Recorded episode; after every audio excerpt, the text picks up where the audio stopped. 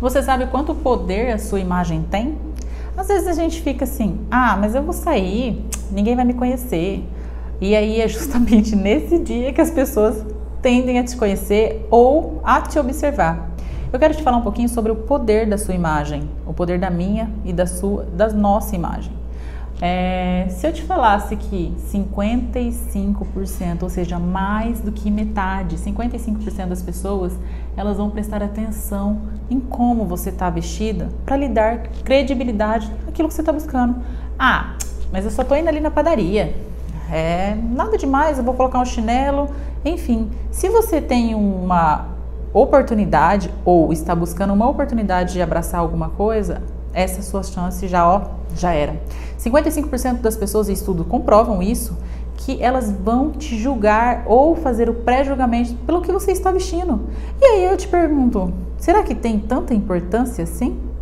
A resposta está em você e você sabe exatamente o que você precisa responder.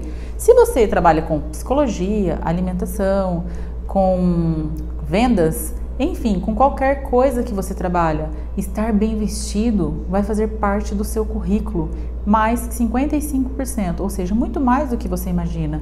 As pessoas elas vão fazer um pré-julgamento sem ao menos te conhecer, sem ao menos você abrir a boca.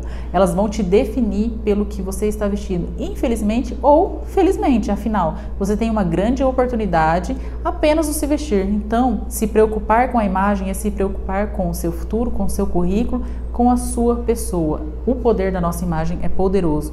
Tá, Paula, mas e agora? Os outros 45%? Pois é. 38% está na sua fala. Ou seja, tem gente que fala gritado, tem gente que fala ou realmente tem problema na fala, e aí é uma questão de fonoaudiologia, você precisa buscar uma ajuda. Tem gente que não condiz. Se eu te falar agora, lembra de alguma pessoa que estava quieta e aí quando abriu a boca falou, nossa, que estranho, essa pessoa não parece ter essa voz. Eu vou te dar um exemplo, o Popó mesmo. Ele perde credibilidade, porque ele não condiz a fala dele, o tom, a tonalidade, a, o tom de voz com a imagem dele. Percebe que não tem muita congruência? Ele fala uma, quando ele abre, ele tem uma imagem, mas com uma postura. Quando ele abre a boca, aquela imagem derruba um pouco aquele conceito que nós acabamos de criar no pré-julgamento. E tá tudo bem, porque todo mundo vai julgar dessa maneira. 38% tende a te dar credibilidade na sua fala. Ou seja, você está bem vestido e aí fala, tem uma postura muito bonita, fala certinho. E não estou falando fala certinho a ortografia, eu estou falando com um tom de voz. Se você vai para uma reunião, imagina você sentado na mesa com o seu superior e aí a pessoa fala para você falar uma coisa assim: "Ah, e aí, tudo bem? E aí?". Gente, não faz sentido algum. Abraçar oportunidades é saber se portar e ter postura, postura de mulher de alto padrão. E é por isso que eu tô aqui, para falar para vocês um pouco sobre isso, o quanto a sua imagem é poderosa nas suas relações, sejam comerciais ou seja pessoais, profissionais ou pessoais. Tá, Paula, e agora os outros 7%? Os outros por 7% vêm na credibilidade da sua fala. Ou seja, 7% do que você fala, as pessoas tendem a confiar. Pois é. Chega a ser desanimador, né? Porque às vezes a gente fala, nossa, mas eu busco tanto autoconhecimento, tanta intelectualidade. E quando eu falo, possivelmente a minha credibilidade pode ir por água abaixo simplesmente porque eu não estou vestida adequadamente num domingo. Realmente, faz total sentido. Às vezes você trabalhar ou você buscar é, oportunidades ou buscar crescimento na sua carreira, faz sentido também você estar vestida melhor e trabalhar também o seu postural.